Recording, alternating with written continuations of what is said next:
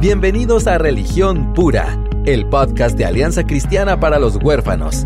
Acá encontrarás las respuestas bíblicas a la realidad de la niñez vulnerable de nuestra Latinoamérica.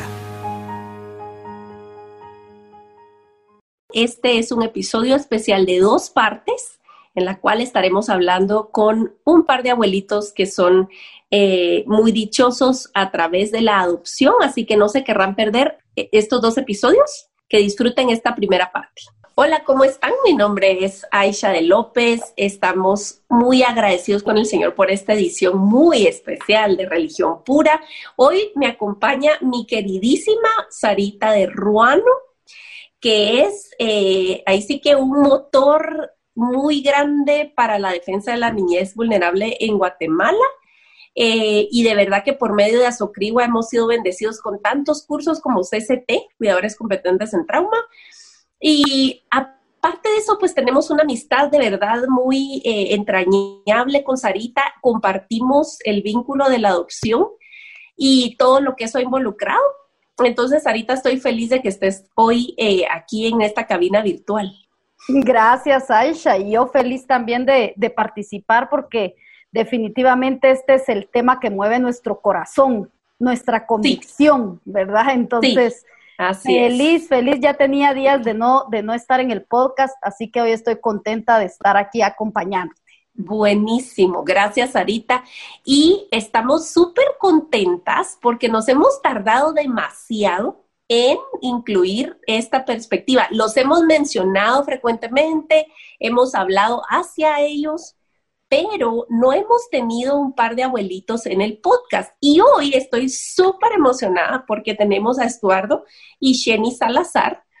Ellos son un par de abuelitos, tienen un año y medio de ser abuelitos de una bella, preciosa niña que se llama Alicia y hoy nos vamos a, gozar un poco de esta travesía desde la perspectiva de los abuelos. Hablamos muchísimo a los potenciales papás, hablamos muchísimo las familias que ya están ahí pataleando en este proceso, pero los abuelos son una parte muy clave. Yo no sé, Sarita, si, si para la historia tuya eso ha sido así, pero en nuestra vida, eh, de verdad los abuelos han sido una parte dulce y un apoyo increíble emocional y práctico también para nuestras nenas. Entonces, sé que esto y va a ser de mucho ánimo y alegría para las parejas jóvenes que están con dudas y qué van a decir mis papás y también para abuelos. Queremos que este episodio eh, eh, se lo puedan mandar a los potenciales abuelos o a los abuelos que ya tienen un, nieto por adopción y están con un cúmulo de emociones que quizás les han sorprendido o tienen dudas o tienen temores, entonces queremos animar. Pero no sé, Sarita, ¿Qué más puedes añadir a esa introducción? Fíjate, Aisha, que definitivamente yo siempre he visto todo este proceso de adopción en mi vida, un proceso totalmente espiritual que después se, mm. materializó, ¿verdad?, en lo, en, lo natural. Y, y, cuando reflexionamos sobre que nuestras vidas son para la alabanza de la gloria de Dios, mm. para anunciar sus bondades, definitivamente la adopción es la plataforma perfecta y lo fue para mí personalmente para entender el Evangelio y para entender la paternidad de Dios y me gozo en que también sea una plataforma para que mi familia, mis papás, mis hermanos, mis suegros, mis cuñados, mis tíos, mis primos, eh, pregunten, sobre todo para nosotros que, teníamos ya hijos biológicos, e, esa que intriga, ¿verdad? ¿Por qué? ¿Por qué están adoptando, verdad? ¿Por qué están adoptando? Y, el, y el hacer vivencial el evangelio, porque la adopción es eso, definitivamente es el evangelio, ahí sí que lo vivimos cada día con la adopción.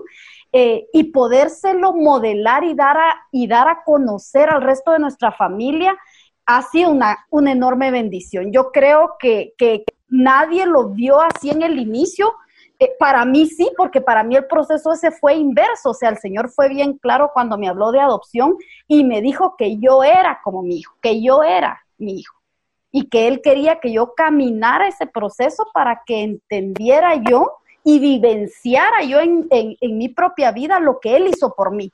Y cómo es posible amar sin que hayan esos sin que fuéramos, porque la, palabra es bien clara cuando dice que no éramos, nosotros no éramos pueblo, y fuimos llamados pueblo, no éramos hijos y fuimos traídos a su familia.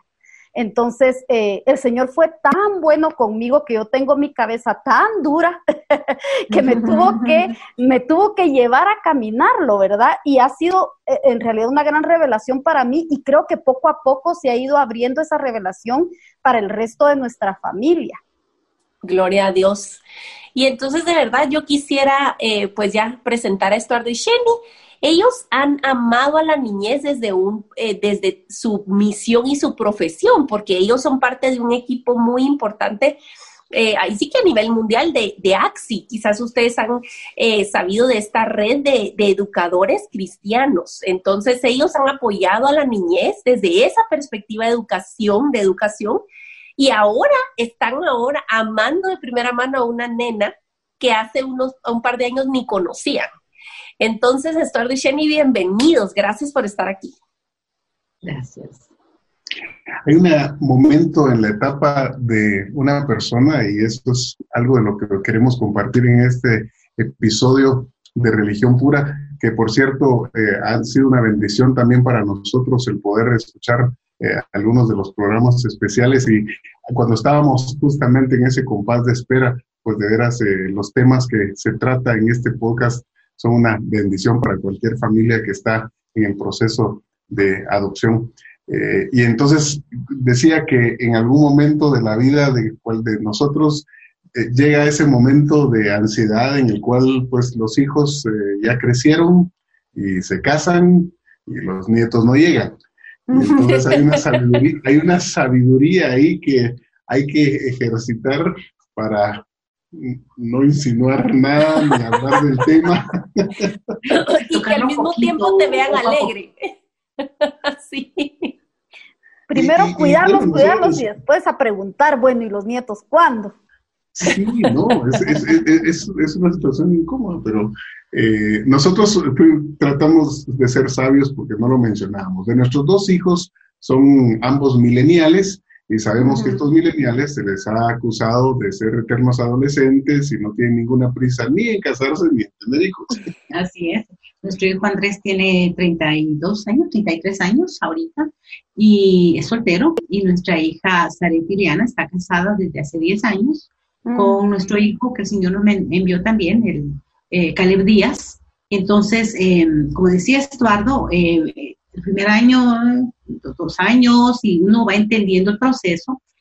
Pero fue curioso que más o menos como al cuarto o quinto año de matrimonio ellos empezaron a mencionar el asunto de adopción, no como una eh, sustituto a un embarazo, sino que ellos siempre lo mencionaron como un, una decisión de vida que habían tomado, pero la verdad es que todos esperábamos, en cierta manera, que el embarazo natural normal se diera. Pero yo pensaba que hablaban de la adopción, algo como igual que mencionaban que se iban a ir de misioneros al norte de África, así como una posibilidad un poquito remota, ¿verdad? los escuchábamos y, decíamos, bueno, sí, sí, suena interesante, ¿verdad? Pero todavía falta mucho, ¿verdad? Mucho por, por avanzar en la vida, espérense.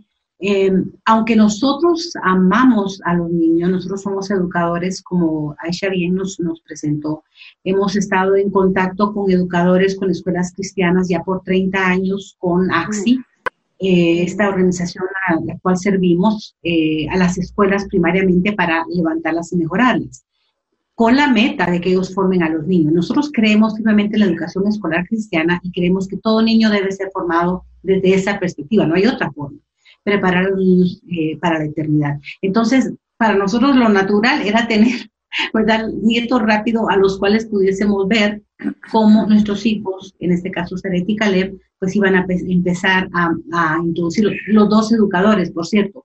Eh, mm. Les encanta todo lo que es educación. Ahora, yo debo confesar también los pecados de mi propia generación. Los mm. boomers, que somos muchos de los abuelos ahora, eh, de alguna forma nuestros hijos mileniales tienen algún temor de hablar del tema de adopción con nosotros. Mm. ¿Por qué? Porque fuimos formados con, ese tema de, la sangre, ¿no?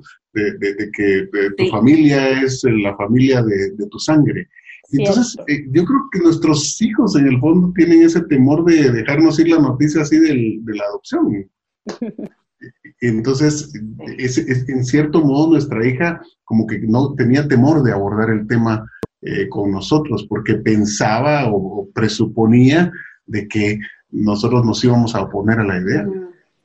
Fíjate que yo creo que gracias por, por, tocar ese punto y ser tan sincero, porque quizás en tu casa no es que se burlaran abiertamente o, dijeran algo en contra de la adopción, pero como la cultura es así, quizás las generaciones asumen una cosa y otra de unos de otros.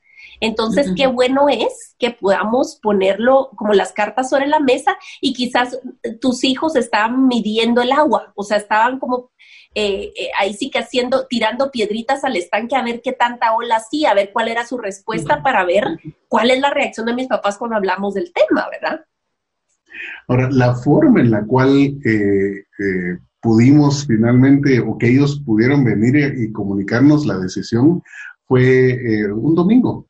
Un domingo por la tarde, a mí yo había predicado ese domingo en la mañana acerca del pasaje de Romanos 8, que habla de cómo el Señor nos ha dado espíritu de adopción. Y entonces yo, yo ilustré dentro de mi mensaje, eh, me expresé diciendo cuánto yo admiro a las familias que han decidido tomar ese paso de adopción. El Ministerio de AXI nos hace viajar por toda Latinoamérica, es una oficina regional para toda Latinoamérica. Y entonces yo comentaba la experiencia de encontrarme continuamente, especialmente en los años 90, antes de que entrara el, el nuevo protocolo de, de, adopción de la Haya, a muchos norteamericanos que venían aquí a Guatemala a adoptar a niños. Y entonces yo, yo cada vez que me encontraba a esas parejas, eh, pues les decía gracias por darle esperanza a uno de nuestros niños aquí en Guatemala. Y los veía a las parejas de, de, norteamericanos, ¿no? Llevando con tanto orgullo, con tanta ilusión a nuestros, a nuestros bebés guatemaltecos en el aeropuerto. Entonces yo conté eso como parte de mi mensaje, expuse, por supuesto, la palabra de Dios de cómo el Señor nos ha dado ese espíritu de adopción por el cual clamamos a Padre. Y lo que yo no sabía era lo que estaba sucediendo en la parte de atrás de la iglesia. Bueno, nuestra hija había estado ella misma teniendo todo su proceso de entender que este era el plan de Dios para ellos confirmado y declarado. Pero esa, faltaba esa partecita, ¿no? Esa, ese como empujoncito que necesitaban eh, yo tengo que decir, y, aquí es donde empiezo a tener conflicto con mis emociones, porque yo ya lo sabía, sabía que las dos partes estaban todavía así como, bueno, hablamos, no lo hablamos, hacemos, no lo hacemos.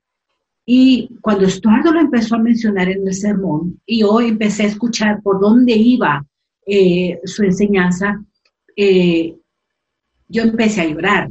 Mm. silenciosamente, porque dije, Señor, nos estás confirmando. Mm. Pero volteé a ver para atrás, donde estaba mi hija Zaret y su esposo, y ella estaba bañada en la... Como diciendo, mi papá públicamente está reconociendo mm. la importancia, el valor y el plan tan especial que Dios tuvo para que entendiésemos nosotros la adopción no como un favor a alguien, sino como el favor que Dios nos hizo a nosotros al tomarnos y hacernos su familia y hacernos hijos amados, no hijos adoptivos, hijos amados. Hijos plenos. Cuando sucede, sucede. Y esa fue la tarde, ¿te acuerdas, Eduardo? Al terminar el servicio nos dijeron, queremos hablar con ustedes. Ah, Con esa bendición ah. ya, ya era el Dios mío. ¡Qué belleza! Y Zaret nos dijo, papi, escucharte hoy confirmó que este era el momento de empezar este proceso.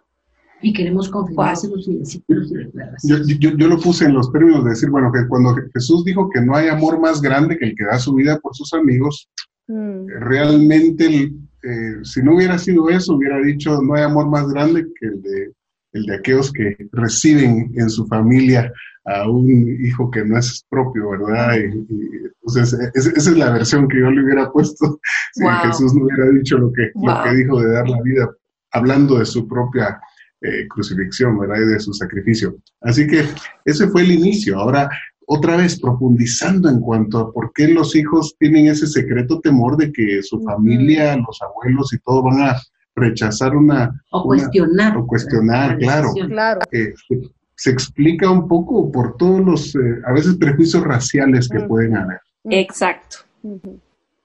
Mira, una de las, de las frases que uno escucha en Guatemala, y, y, no es, digamos, yo no quiero hacer esa división, ¿verdad?, entre generaciones, pero yo sí crecí oyendo eh, eh, en muchos ámbitos, no en mi propia familia, pero afuera, eh, ala, mejoraste la raza.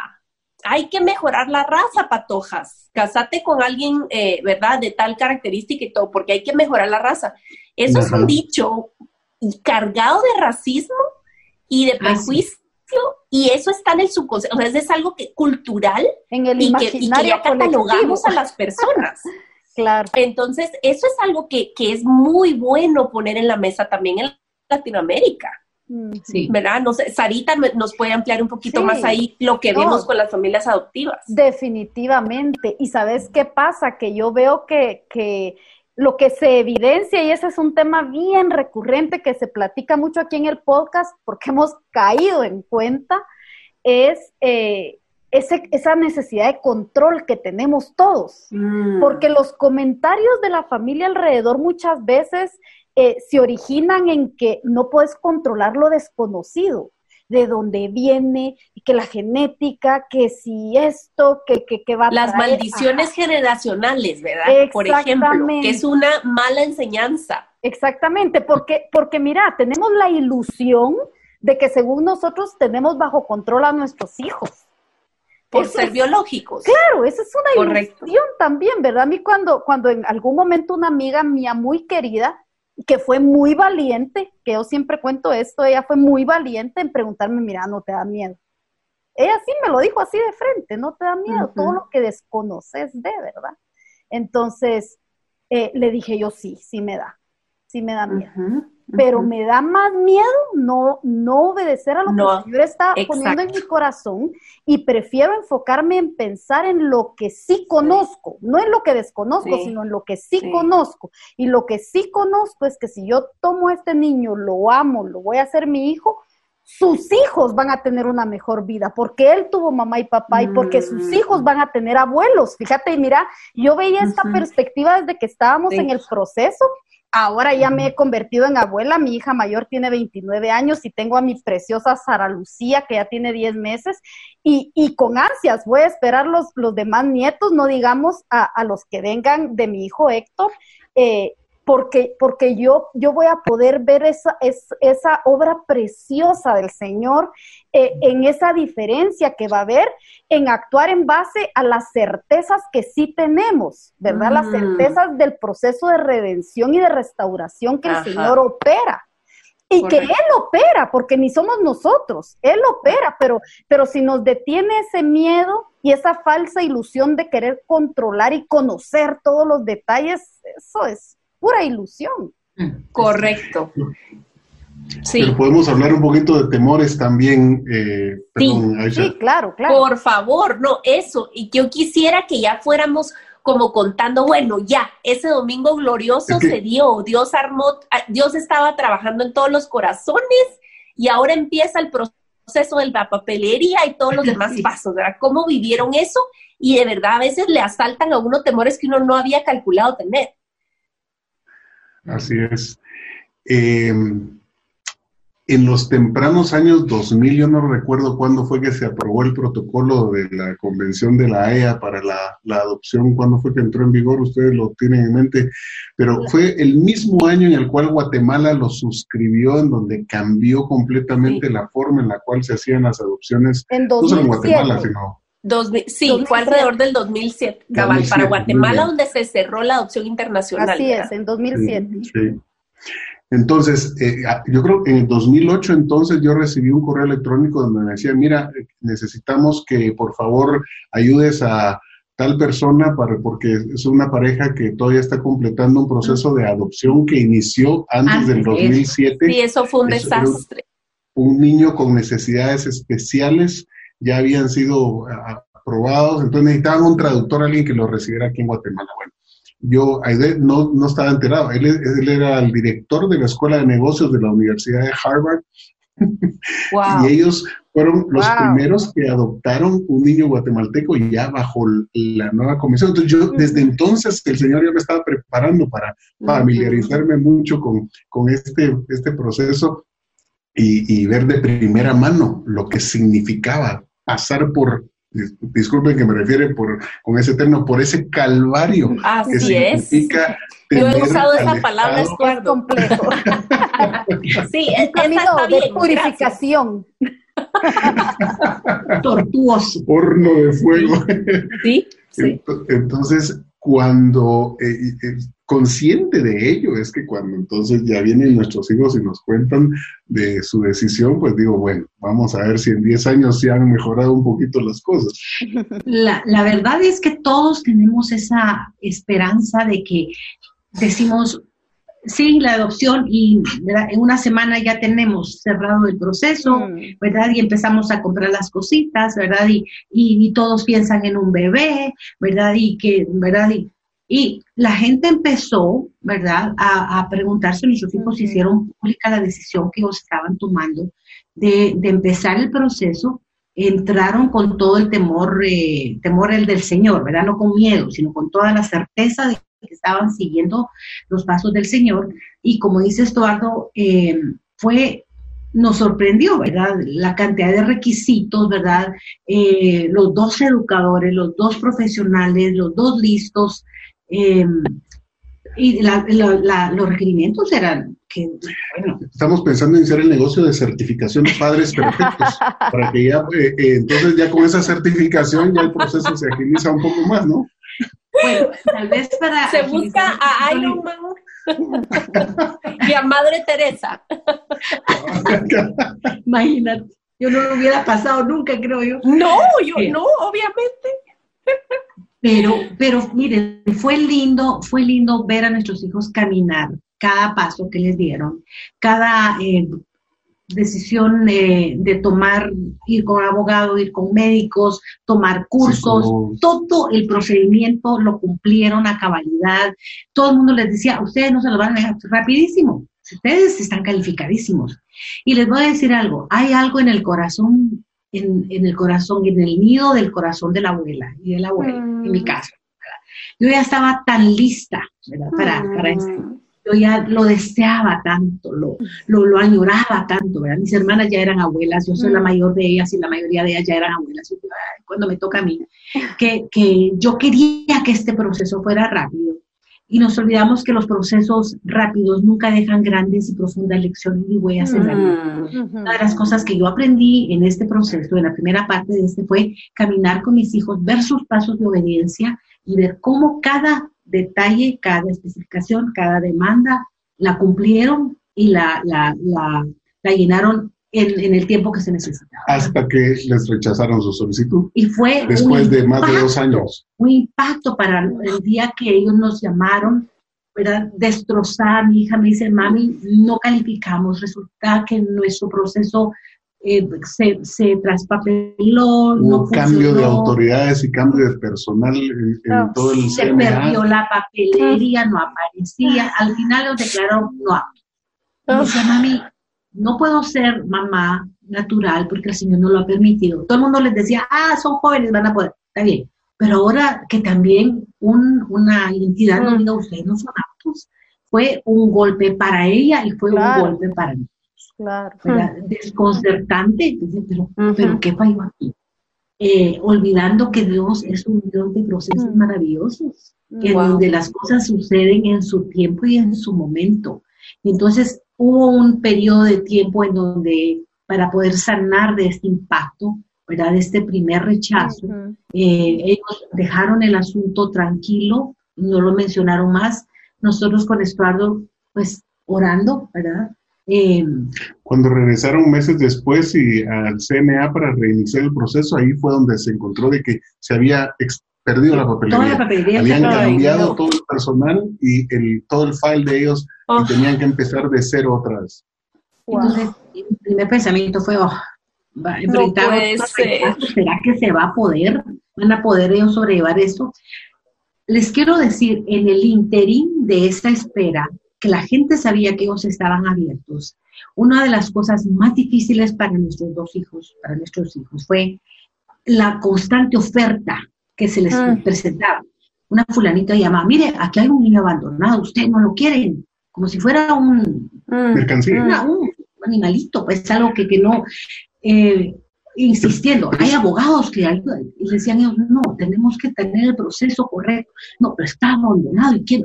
Entonces había como un constante, una presión muy fuerte de hacer una adopción por medios que no eran los que estaban estructurados legalmente. Claro Claro. Habiendo ellos sido rechazado. Pero es un conflicto ético real, Aisha. Yo no sé cómo, se, han platicado de ese tema. Sí, porque... sí. Nosotros de verdad comprendemos, porque Sarita y yo, mientras ustedes están contando el calvario, Sarita y yo estamos asintiendo porque, porque nosotras pasamos nuestro propio calvario.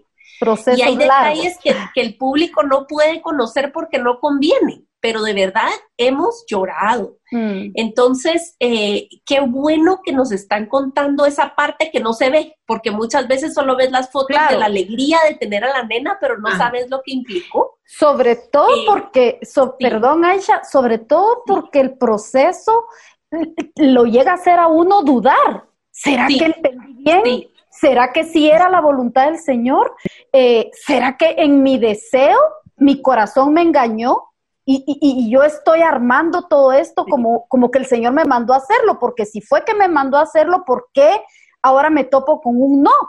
¿Verdad? Entonces, eso, eso es creo que la parte más, más eh, álgida de todo el asunto, el, el, que llega uno a dudar de si eso fue lo que el Señor le mandó, le puso a uno en el corazón a hacer, porque la, porque la palabra también es clara y nos habla de que nuestro corazón es engañoso también, ¿verdad? Entonces, ¿será que fue mi deseo? ¿Será que fue mi anhelo de, de tener este hijo o, o, o, de verdad?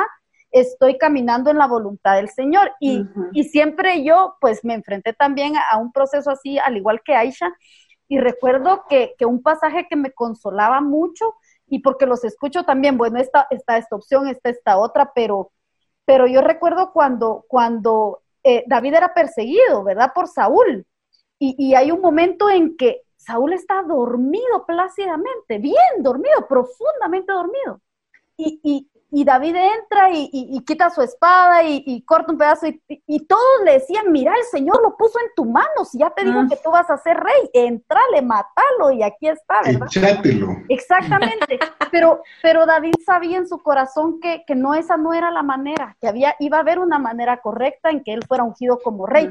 Ahora, pedirle al Señor el discernimiento y pedirle la paciencia, ir caminando en su voluntad en el proceso, eh, es difícil valorarlo en el momento, porque nosotros valoramos más las cosas en retrospectiva, ¿verdad? Para nosotros en nuestra mente finita, humana, limitada, no vemos las cosas que el Señor ve. Sus caminos son más altos, son mejores. Entonces, cuando estamos en el presente, no vemos todo el proceso que el Señor está trabajando en nosotros, e, en sus hijos. O sea, yo me imagino que ahora verlo para atrás, ustedes ya ven todo lo que el Señor hizo en ellos y en sus propios corazones de abuelos.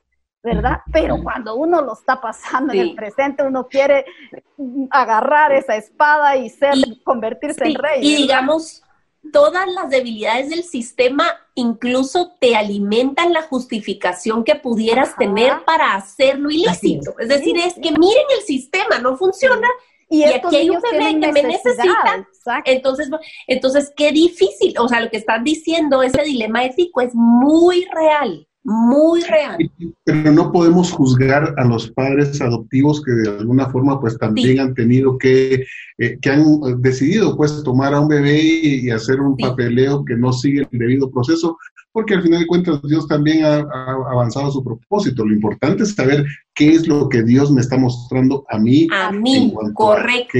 Así es. Pero también creo muy importante tal vez dar aquí una palabra de ánimo a los a los que están pasando el proceso, que antes que se les está alargando la espera, mm. Una palabra, de decir, rodeense de gente que les dé consejos sabios, que les mm. dé los consejos eh, apegados a la palabra, porque es muy fácil, en la multitud de consejeros hay sabiduría. Y yo le doy gracias a Dios porque Él trajo a la vida de nuestros hijos eh, gente que no éramos nosotros, sus papás, los mm. papás, de los dos lados estábamos sí, sí, ¿verdad? Eh, me recuerdo un día que hasta fotos le mandaron a la nena y, a mi hija y, llorábamos las dos, y, ¿verdad? Y decíamos, Dios mío. Bueno, yo debo decir que la literatura también de tu red, Aisha, ah, fue una bendición para nosotros, ah, sigue siendo una bendición porque... Para entender ese proceso. Y la importancia de hacerlo con los procesos, aunque sean largos. Eh, y como dice Eduardo, hay familias que no han tenido opción, pero si ustedes tienen la opción, es mejor esperar. Esperar en el Señor es lo mejor que puede suceder. porque entonces cuando llega la, respuesta, tenemos la plena certeza, esta es la respuesta del Señor. En el proceso de bendición, en todo el proceso que al que el Señor lo somete a uno y que el Señor permite en su soberanía, definitivamente va a haber un fruto y va a haber un, entender eh, con más claridad y una revelación después de, del por qué el Señor lo ha puesto a andar ese camino a uno. Esta fue la primera parte de un episodio especial de Abuelitos por Adopción. No se pierdan la siguiente parte en el siguiente episodio de Religión Pura. Gracias por acompañarnos en Religión Pura, el podcast de Alianza Cristiana para los Huérfanos. Alabamos al Dios de la Biblia quien nos adoptó en Cristo para habitar en familia. Y agradecemos la generosidad de Radios Frater, quien nos recibe en sus estudios para realizar esta producción. Hasta la próxima semana.